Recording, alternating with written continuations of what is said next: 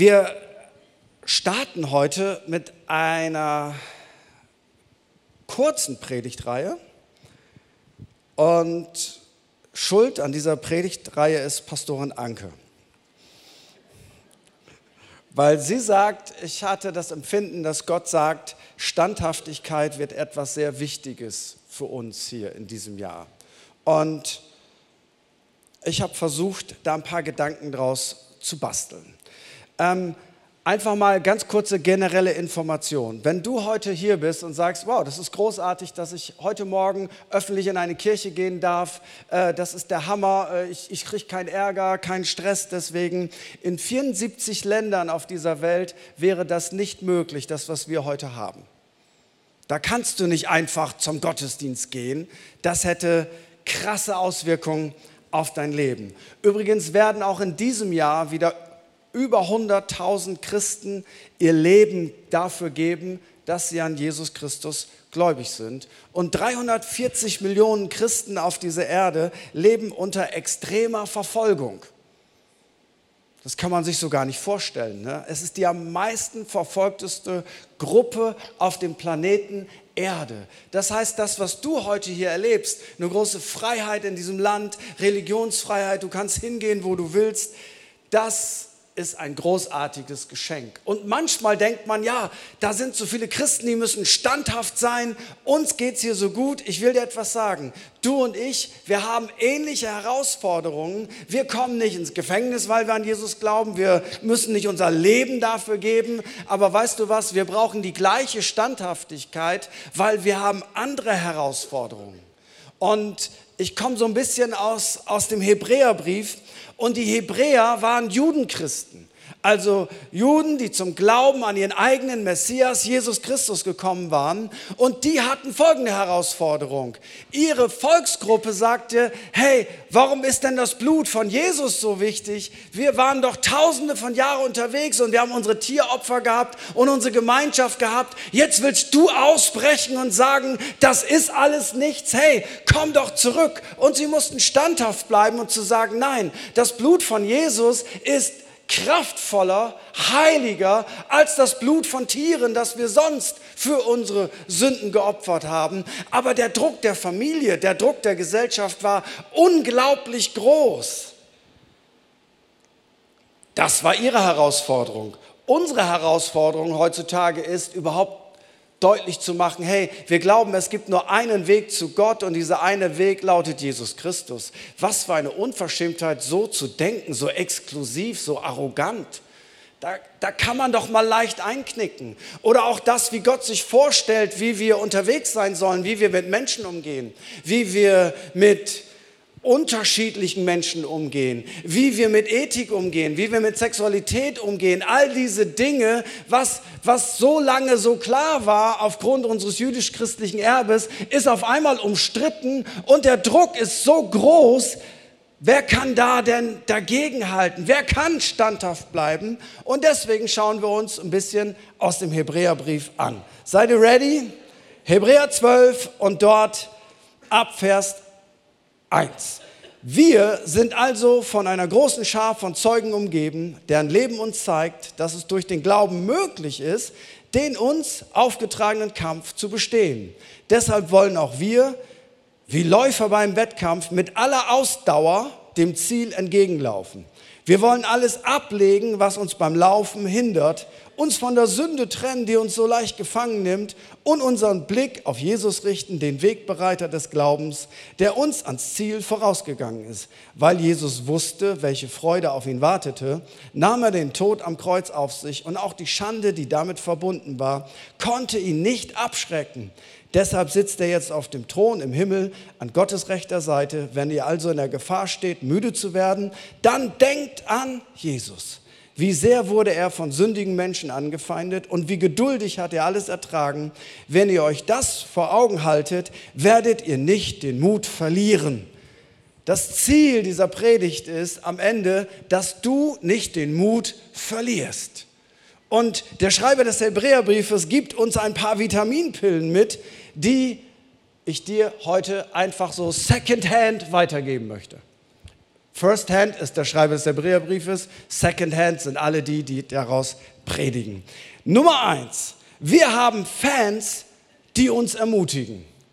Die Bibel nennt das die Wolke von Zeugen. Wer, wer ist das, die Wolke von Zeugen? Das sind all die Leute, die dasselbe geglaubt haben wie wir, aber die uns schon vorausgegangen sind, die schon bei Gott im Himmel sind, die es schon geschafft haben, die in der ganzen Zeit der Kirchengeschichte und in der Zeit des Alten Testamentes vor uns waren. Und weißt du was, wenn du deine Bibel liest, dann begegnest du nicht nur irgendwelchen Gestalten aus einem Märchenbuch, sondern reale Menschen, reale Gefühle, reale Herausforderungen kommen dir aus der Bibel entgegengesprungen. Und diese Leute feuern dich an und sagen, gib nicht auf sei standhaft. Guck mal, Gott hat mir Gnade gegeben und dieselbe Gnade, die er mir gegeben hat, dieselbe Gnade ist für dich da. Was sagen uns diese Menschen? Diese Fans, diese Supporter. Ich zähle einfach mal ein paar auf. Ganz am Anfang der Bibel. Der Mann, der als allererstes von einem anderen Menschen getötet wurde. Sein Name ist Abel. Zu sagen, was sagt mir Abel? Nun, Abel hatte eine Beziehung zu Gott und er wusste, vielleicht intuitiv, ich, ich, bin, ich bin jemand, der was falsch macht, ich bin ein Sünder und ich bringe Gott ein Opfer dar, ein Tieropfer. Und das Blut fließt und dieses Tieropfer macht mich erstmal vor Gott gerecht. Sein Bruder Kain der hat vielleicht gedacht, Tieropfer ist blöd, ist mir auch zu teuer und überhaupt, warum soll hier Blut fließen? Ich nehme die Früchte der Erde und bringe die Gott da. Und jetzt steigen diese beiden Opfer vor Gott hoch und Gott riecht das Opfer von Abel und er sagt, check. Und er riecht das Opfer von Kain und das gefällt ihm nicht. Jetzt könnte man denken, hey, war Gott schlecht drauf, mochte er denn den Kain nicht? Nein, folgendes. Abel sagt dir folgendes. Abel ist ein prophetisches Bild darauf, wie Menschen Errettung bekommen. Und sie bekommen Errettung, weil es muss ein Opfer geben und Blut muss fließen, damit unser Leben vor Gott wieder gerade ist. Kein dachte, Blut muss fließen, ich bringe ein Opfer der Erde, irdisch.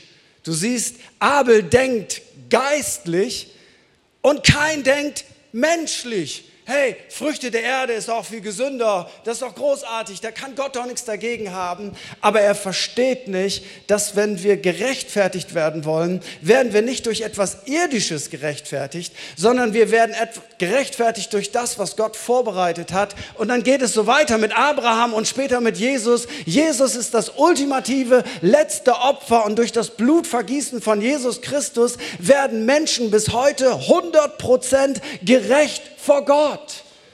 Und ich hatte das Empfinden, dass jemand hier ist, der so struggelt mit dem Gedanken, warum braucht Gott ein Blutopfer? Können wir das nicht ein bisschen irdischer lösen? Da gibt es auch noch andere Gedanken. Sowas kann doch nicht sein. Und Gott möchte dir sagen, du musst das nicht verstehen, aber du musst ihm vertrauen, dass so wie er das macht, ist es genau richtig. Und weißt du was? Und Abel feuert uns an und sagt, ihr lieben Christen, ich habe schon intuitiv gespürt, dass Gott einmal das ultimative Opfer, Jesus Christus, das Lamm Gottes bringen wird. Lass dich nicht davon wegbewegen durch die dauernd veränderbare Meinung von Menschen. Jesus Christus ist das Opfer Gottes, das wir zur Sühnung unserer Sünde brauchen. Und Abel feuert uns an. Und selbst wenn kein sauer wird und er ist neidisch und er tötet ihn, Abel sagt, geh nicht davon weg. Der Mann ist so lange tot und er redet heute Morgen zu uns.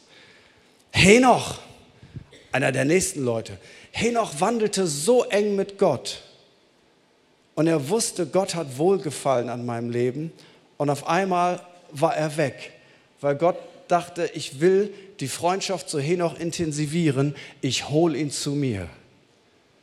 Hey, weißt du was? Man kann so eng mit Gott wandeln dass du das Gefühl hast, du, du bist schon bei ihm, obwohl du noch auf dieser Erde lebst. Lass uns das niemals aus den Augen verlieren. Henoch wusste nicht die Hälfte von dem, was wir über den Charakter Gottes wissen, aber er wandelte mit Gott. Was für ein Mensch. Abraham. Er sagt dir heute, Gott hält, was er verspricht, auch wenn man manchmal 99 Jahre alt werden muss. Gib nicht auf. Wenn Gott dir etwas versprochen hat, und es war wirklich Gott, sagt Abraham dir heute, gib nicht auf. Alter ist keine Qualifikation. Bei Gott dauert es manchmal länger, aber bleib im Glauben. Gib nicht auf, sagt Abraham. Und seine Frau Sarah, sie blieb Gott treu und empfing ein Wunder im Alter. Und Sarah predigt dir heute, hey, alles ist möglich.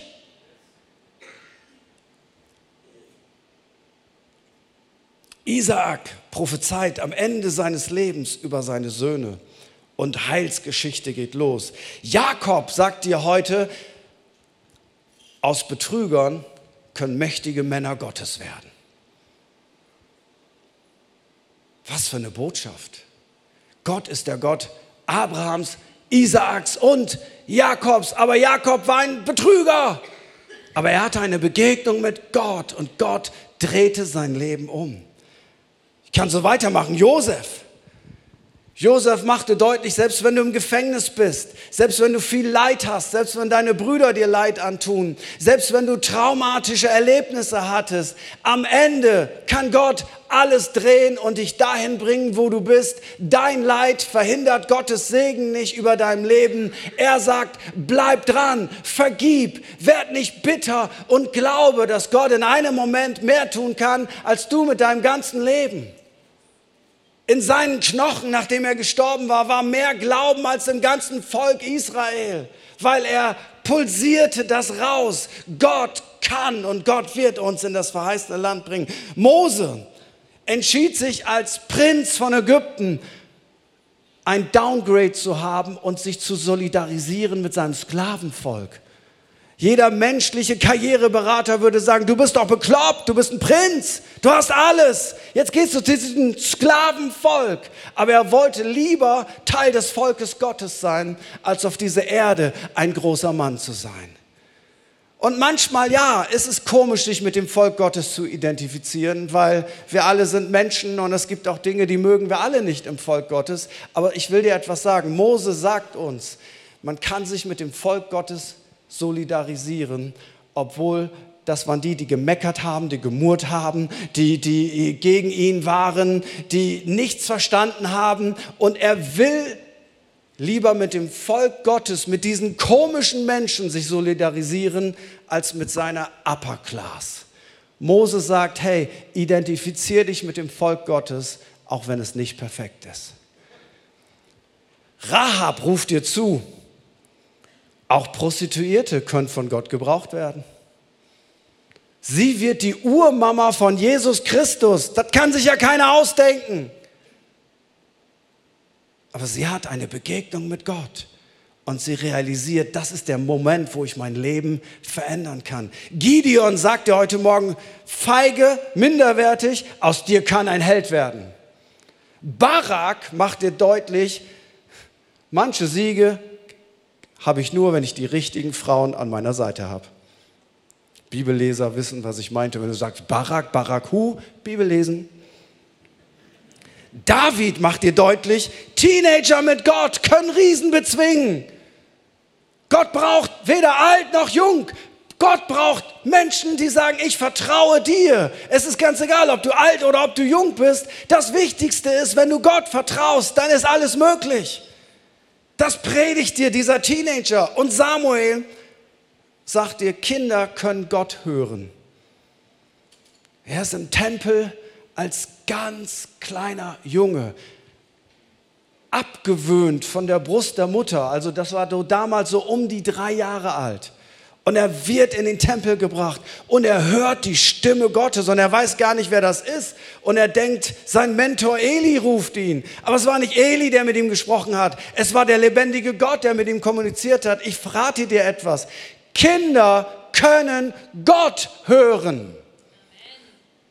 Deswegen bringen sie in den Tempel. Ja, wir haben jetzt keinen Tempel mehr, wir alle sind der Tempel des Heiligen Geistes, aber ich sag dir was, bring Kinder ins Haus des Herrn, bring Kinder in die Kinderkirche. Und weißt du, was das Beste ist, was du deinen Kindern tun kannst? Mach es jeden Sonntag, nicht weil das eine Religion ist sondern, äh, oder eine Gesetzeserfüllung, sondern predige deinen Kindern mit deinen Taten, das Haus Gottes ist wichtig, die Gegenwart Gottes ist wichtig. Das machen wir nicht nach Lust und Laune, ob wir Bock haben oder nicht. Das ist die Priorität Nummer eins in unserem Leben. Ich bin Teil des Hauses Gottes und wenn es Zeit ist, im Haus Gottes zu sein, dann bin ich im Haus Gottes. Und das predige ich den Kindern und mache deutlich, hey, here we go, Kinder können Gott hören. Wie, wie großartig ist das, was für Möglichkeiten tun sich da auf einmal auf. Und weißt du was? Alle Christen in unserer Gemeinde, die, nehme ich mal ein fiktives Datum, über 70 Jahre alt sind und schon ein paar längere Jahre mit Jesus unterwegs sind. Darf ich mal eure Hände sehen? Haltet sie mal oben. Herzlichen Glückwunsch. Ihr feuert uns an, nicht aufzugeben, dabei zu bleiben.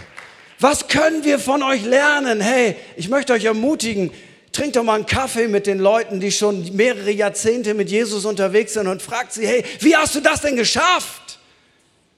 Du bist da, wo ich einmal hinkommen will. All diese Leute feuern dich an und sagen dir, du kannst es schaffen, weil wenn Gott mit ihnen war, dann ist er auch mit dir. Sie sagen dir, sei standhaft, gib nicht auf, bleib stehen, nimm dein Land ein, sei wie so ein Wauwau, der sein Revier markiert und sagt, das ist meins. Wie er es macht, sage ich dir nicht. Das wirst du dir denken können. Das ist mein Revier. Und das ist etwas, was du dir der sichtbaren und unsichtbaren Welt sagen musst. Hier stehe ich und ich gehe nicht davon weg. Ich glaube, dass Jesus Christus der Sohn Gottes ist und ich setze alles auf diese eine Karte, weil es gibt nur einen Menschen, der gestorben und auferstanden ist und der Beweis ist, er ist der Auferstandene, der heute real ist und der noch lebt. Ich gehe nicht davon weg und ich glaube Gott mehr, wie er denkt, wie ich mein Leben gestalten soll, als allen Zeitschriften, News und Politikern und Parteien und Weltanschauungen Veränderung überhaupt, weil Jesus sagt, Himmel und Erde werden vergehen, aber meine Worte werden nicht vergehen. Hat heute Morgen jemand die Zeitung von vor 100 Jahren gelesen? Wen interessiert das? Und weißt du was? Wen interessiert das, was heute in der Zeitung steht, in 100 Jahren? 1913, 1914 ist unser ganzes Volk kriegsbegeistert und zieht singend in einen Weltkrieg und denken, zu Weihnachten sind wir in Paris und Millionen und Abermillionen Deutsche sterben. Und wenn du dann das liest, wie kriegsbegeistert man ist, und du denkst heute, das ist ja abgefahren. Wie, wie kann man nur so denken? Nee, du musst das nicht vergleichen mit dem, wie es damals war. Du musst gucken, was ist heute das, was antigöttlich ist wird das Bestand haben. Das Allermeiste werden wir schon in zehn Jahren vergessen haben. Aber was Jesus sagt, wie man zu leben hat, das vergessen wir seit 2000 Jahren nicht, weil er ist der ultimative Checker. Er weiß, was das Beste ist für uns, weil er der Einzige ist, der uns bedingungslos liebt. Alle anderen wollen was von uns. Die einen wollen, dass wir ihre Zeitung kaufen, die anderen wollen ein Like, die anderen wollen einen Klick, die anderen wollen so sonst irgendetwas von uns. Jesus ist der Einzige, der nichts wollte, sondern der, der alles gegeben hat. Wem glaubst du mehr? Sei standhaft.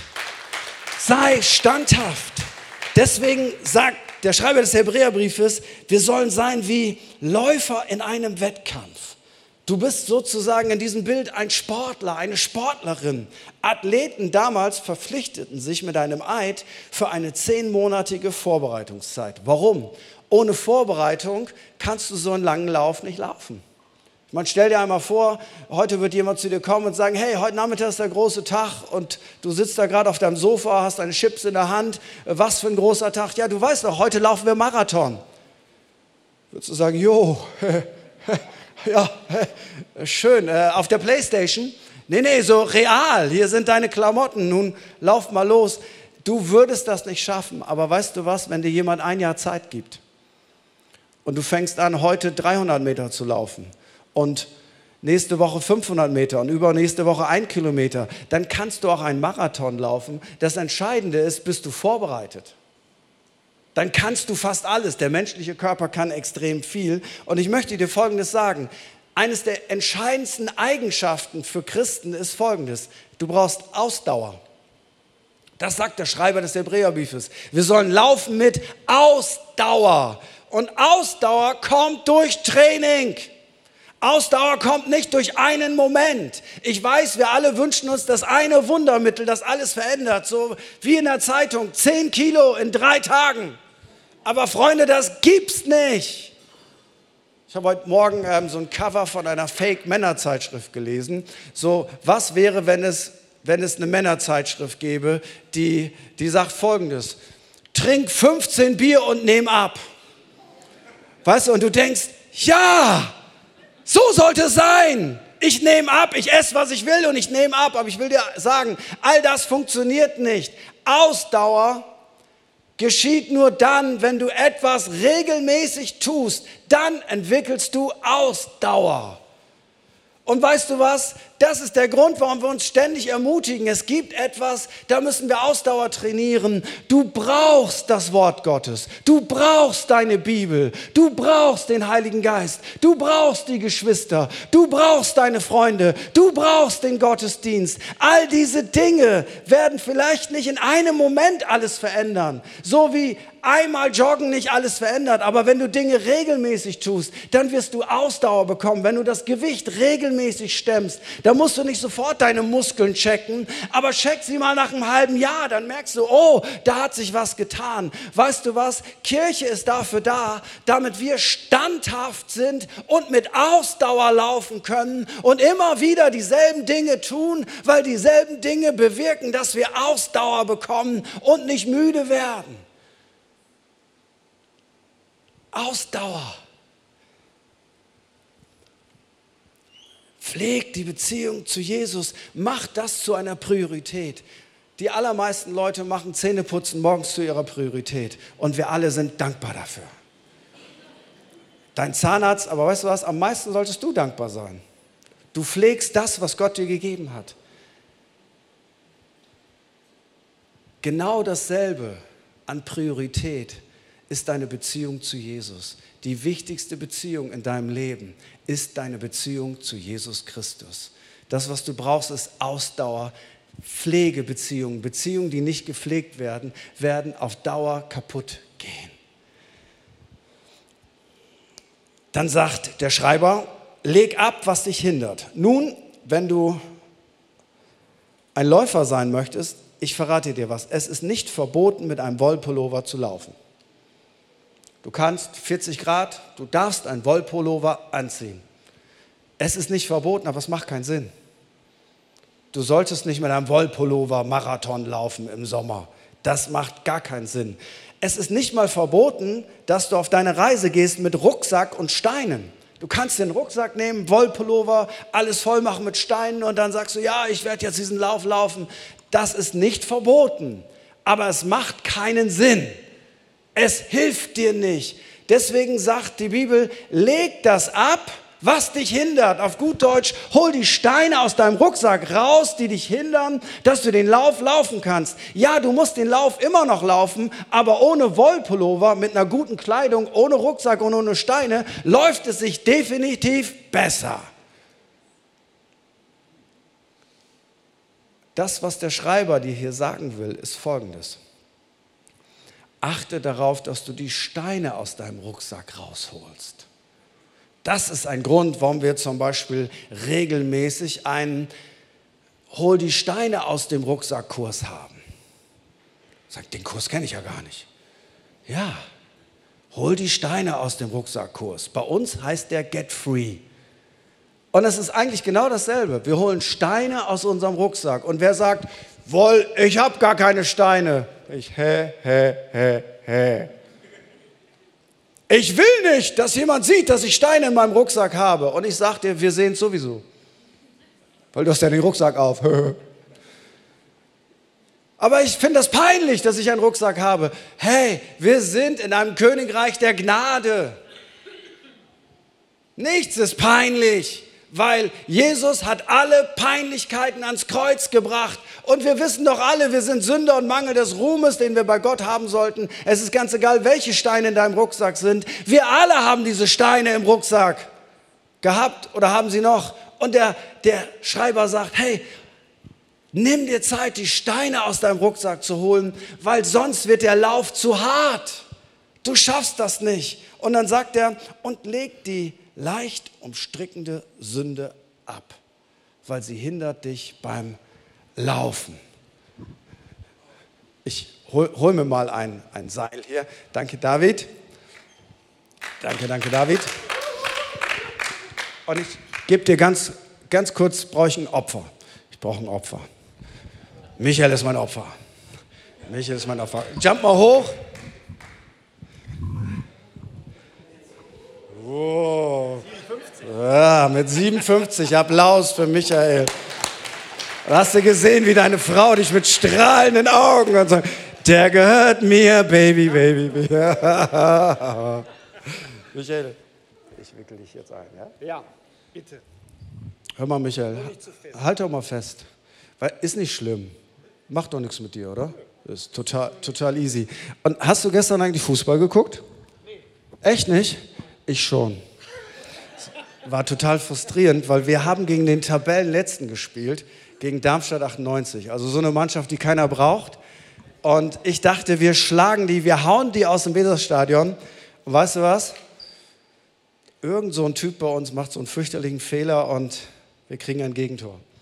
Und das geht eins zu eins aus. Ich kann dir nicht sagen, wie ich mich aufgeregt habe. So, so ein Kram. Dabei wollten wir eigentlich international spielen und ich meine gegen Darmstadt 98. Ey, ich, ich wette, du kennst nicht mal einen Spielernamen von Darmstadt 98. Ich meine, braucht doch keiner, ne? Und sag mal, ähm, wir haben ja jetzt bald Europameisterschaft, ne? Weißt du das? Hast du schon eine Karte? Gut.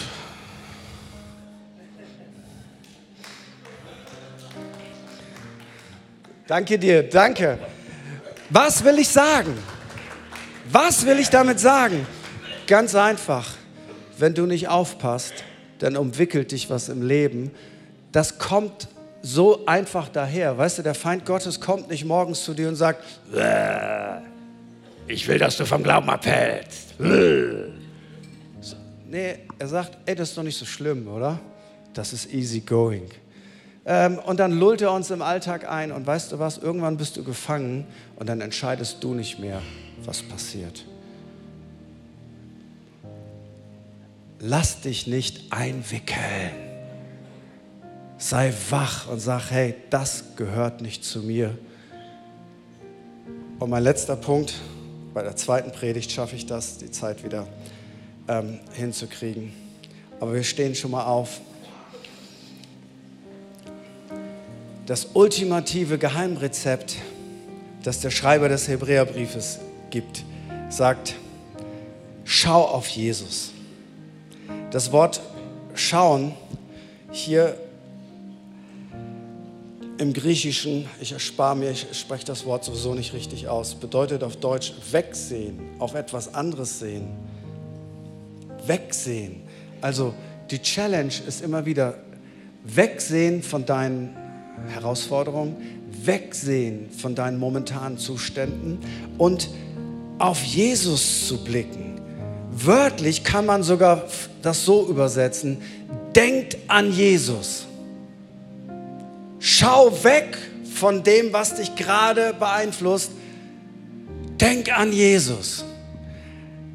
Jedes Abendmahl ist folgendes. Denk an Jesus. Lobpreis ist, Denk an Jesus. Das Leben ist mehr als dein Problem und deine Herausforderung. Denk an Jesus. Er wird gekreuzigt und hält es aus, weil er weiß, die vor ihm liegende Freude. An Jesus denken heißt, ich verzichte auf das jetzige gefühlte Vergnügen der Sünde, sondern ich baue auf das, was vor mir liegt. Ich denke an Jesus, der das Kreuz aushielt, damit er eine Riesenfreude bekommt. Und weißt du, was die Riesenfreude war? Das bist du. Er hat das Kreuz ausgehalten für die Freude, mit dir Gemeinschaft zu haben und dir ewiges Leben zu geben. Hab ihn vor Augen. Blick weg von allen anderen Dingen. Blicke auf Jesus, weil das hilft dir, damit du nicht müde wirst. Und ich möchte einfach in diesem Moment einfach in diesen Raum reinfragen und auch online einfach fragen, gibt es jemand, der diesen Lauf mit Jesus starten möchte? Gibt es jemand, der sagt, ich möchte heute den ersten Schritt gehen. Ich möchte ein Leben mit Jesus Christus beginnen. Ich möchte in dieses Rennen starten. Ich möchte nicht mehr alleine unterwegs sein. Ich möchte mit Jesus leben. Und vielleicht gibt es Leute, die sind aus ihrem Rennen ausgestiegen, weil sie müde geworden sind und weil vielleicht die leicht umschreckende Sünde sie irgendwo hingeführt hat. Da möchte ich dir Folgendes sagen. Die Kultur der Gnade macht deutlich, du darfst wieder starten. Du darfst wieder in das Rennen zurückgehen. Es gibt keine finale Disqualifikation, sondern es gibt ein, ich darf wieder einsteigen ins Rennen. Aber es ist immer deine Entscheidung. Und ich möchte einfach bitten, dass für einen kurzen Moment alle Augen geschlossen sind. Und ich möchte einfach fragen, gibt es jemand, der sagt, ich möchte heute diesen einen Schritt auf Jesus zugehen, ich möchte einen Start im Glauben machen oder ich bin schon mit Jesus unterwegs gewesen, ich bin aus diesem Rennen ausgestiegen, warum auch immer, ich möchte wieder in dieses Rennen hineingehen und ich will das mit Ausdauer laufen. Dann lade ich dich ein, einfach da, wo du bist, dass du einmal ganz kurz, während alle Augen geschlossen sind, abgesehen von unserem Team, dass du einmal ganz kurz deine Hand hebst und sagst, Pastor, das bin ich, ich möchte diesen Lauf laufen, ich möchte diesen Lauf wieder laufen, ich möchte einsteigen in dieses Rennen. Einfach da, wo du bist, heb einmal ganz kurz deine Hand, dass du sagst, das ist das, wofür ich mich heute entscheide. Und wenn du online bist, dann darfst du das einfach in den Chat reinschreiben. Ich entscheide mich. Und dann kriegst du alle weiteren Informationen, die du brauchst um vielleicht deinen nächsten Schritt im Glauben zu gehen. Ich möchte das ein letztes Mal fragen. Dankeschön. Wenn du deine Hand gehoben hast, darfst du sie wieder runternehmen. Ich möchte das bewusst ein letztes Mal fragen. Gibt es jemand, der sagt, ich möchte diese Entscheidung heute treffen? Dann da, wo du bist, heb einfach ganz kurz deine Hand. Und ich weiß, dass ich dich in dieses Gebet mit einschließen darf. Dankeschön. Großartig. Da freue ich mich. Und ich möchte einfach all die Menschen bitten, die ihre Hand gehoben haben, die ihre Hand hätten heben sollen. Lass uns daraus doch jetzt ein Gebet machen. Und wir beten das alle mit, um dich zu supporten. Und du betest das von ganzem Herzen mit. Und wir sehen das jetzt, dieses Gebet an der Leinwand. Und wir beten das gemeinsam. Jesus, ich weiß, dass du mich liebst. Es gibt nichts, was ich tun könnte, damit du mich mehr liebst. Und durch nichts, was ich tue, würdest du mich weniger lieben. Du bist für mich gestorben und auferstanden. Ich glaube an dich. Du bist mein Gott, mein Retter und mein Herr. Bitte schenke mir die Vergebung meiner Schuld. Ich möchte als dein Kind leben Du sollst mein ganzes Leben bestimmen. Ich danke dir, dass ich durch dich wirklich frei bin und ein Leben in Ewigkeit habe. Amen. Wenn du deine Hand gehoben hast, dann kriegst du direkt nach dem Gottesdienst ein Geschenk, ein sogenanntes Startpaket. Da sind ein paar richtig gute Dinge drin, die dir helfen, deinen Lauf mit Ausdauer zu laufen. Wenn wir dich übersehen, das kann schon mal passieren, weil viele Leute hier sind, dann darfst du einfach direkt nach dem Gottesdienst in die Welcome Lounge gehen. Sag einfach, ich habe dieses Gebet gebetet. Die Leute würden es lieben, mit dir zu reden, deine Fragen zu beantworten, soweit das möglich ist. Und dir auch ein Startpaket geben. Und wenn du sagst, ah, ich habe dieses Gebet gebetet, ähm, aber ich habe mich nicht getraut und, und wie auch immer, dann weißt du was, immer in der Welcome Lounge aufschlagen. Da bist du herzlich, herzlich willkommen und mach einfach was ganz Verrücktes. Geh schon einen nächsten Schritt der Ausdauer, sei einfach nächsten Sonntag wieder am Start. 10 Uhr, falls du ein bisschen länger pennen willst, 12 Uhr sind wir hier immer am Start, weil Christsein ist etwas, das tun wir gemeinsam. Wir brauchen einander, um uns gegenseitig anzufeuern. Und jetzt gehen wir noch mal in den Lobpreis hinein. Und vielleicht hat Gott dich auch angesprochen, dass du gemerkt hast, oh, das mit diesen Stricken, das bin ich. Und oh, Josef, oh, ich bin verbittert, da, da, ich habe ich hab was gegen Leute. Ähm, was auch immer, Abraham, oh, ich bin nicht standhaft, ich, ich brauche Standhaftigkeit. Ich weiß nicht, was dich heute angesprochen hat, aber ich möchte dir Folgendes sagen. Du darfst etwas gerne festmachen vor Gott im Gebet. Und wir haben ein großartiges Team, die sind zu meiner Linken dort an der Wand, die sind bereit, mit dir zu beten, für dich zu beten und mit dir gemeinsam in die Gegenwart Gottes zu kommen. Und dann darfst du einfach während dieser Lobpreiszeit jetzt rübergehen und sagen, ich empfange das. Und wenn du sagst, ja, die Predigt hat mich gar nicht angesprochen, aber ich bin krank, darf ich da auch hingehen? Yes! Du darfst, weil wir glauben, dass Gott Gebete erhört und dass Gott zu dir sprechen kann, weil Jesus Christus lebt, er ist auferstanden, er ist keine Religion, er ist keine Märchenfigur, er ist real, wenn wir uns in seinem Namen versammeln und das tun wir und seine Gegenwart ist da. Dann darfst du einfach rübergehen. Und wie wäre es, wenn wir jetzt den Anfänger und Vollender unseres Glaubens nochmal von ganzem Herzen das sagen, hey, wir denken jetzt an dich, wir blicken weg von uns und wir schauen auf Jesus und unser Team hilft uns dabei, auf Jesus zu schauen. Dankeschön.